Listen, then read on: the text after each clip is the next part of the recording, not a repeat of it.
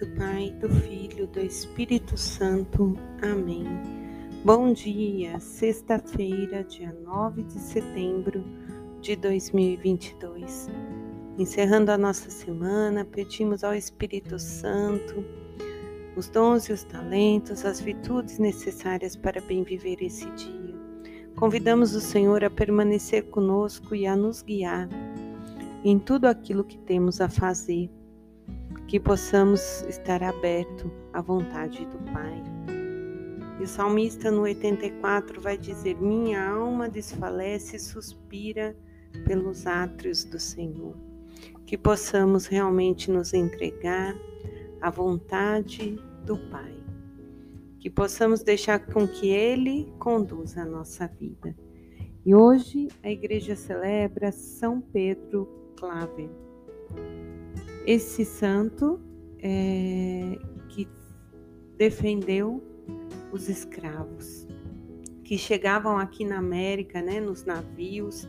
Ele era um santo que viveu na Colômbia e ele cuidou de mais de 300 mil escravos. Diz a, a sua história que ele cuidava dos escravos que chegavam em condições impróprias, desumanas nos navios cuidava do físico e do espiritual. E ele ficou nessa missão por mais de 40 anos e tinha uma vida de adoração profunda a Jesus Eucarístico e a Virgem Maria. Então, ele escreveu a punho para sempre escravo dos negros. É, quando nós viajamos na história, me dói me dói o coração ver a maneira com que as pessoas tratavam os negros. Somos todos irmãos, independente da nossa cor, da nossa raça, enfim, isso não importa para Deus. Chega a doer, dá uma tristeza profunda. Saber que as pessoas ainda hoje tratam com discriminação e que ainda hoje existe comércio de pessoas. Como fere o coração de Jesus essas atitudes? Como fere o coração da Mãe de Deus? Ofereçamos hoje a nossa oração a todos os que são excluídos. E na primeira leitura de Coríntios, no capítulo 9, do 16 ao 27, Paulo vai nos dizer que se ele anuncia o Evangelho, não é para ele título de glória.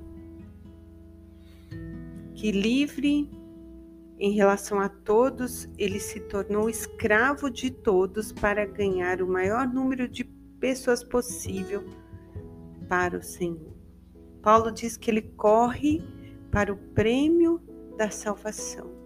Então ele se faz igual a todos se coloca igual a todos para ganhar a coroa da salvação.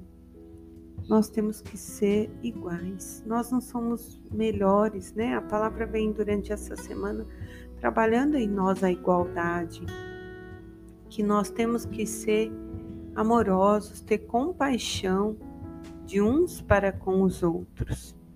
O nosso prêmio é a salvação.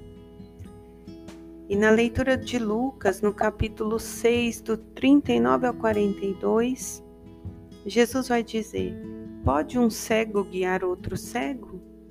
Não, cairão os dois no buraco.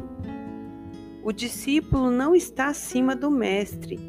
Todo discípulo bem formado será como um mestre. Aí Jesus nos exorta: porque observas o cisco que está no olho do teu irmão e não reparas na trave que está no teu próprio olho? Como pode dizer a teu irmão: Deixa-me tirar o cisco do teu olho, quando não percebes a trave que está em teu próprio olho?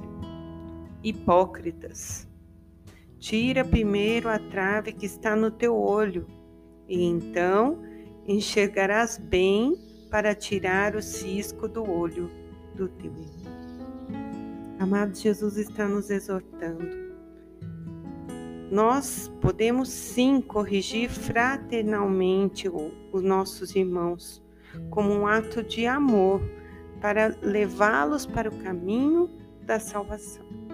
Mas não nos cabe jamais a condenação. Porque uma vez que nós nos colocamos como julgadores, como condenadores, nós estaríamos nos colocando acima de Jesus, que não condenou os pecadores. E pior ainda, estaríamos no, nos colocando no lugar de Deus. Só Ele é guia e juiz. Temos que ser o primeiro a sermos corrigidos.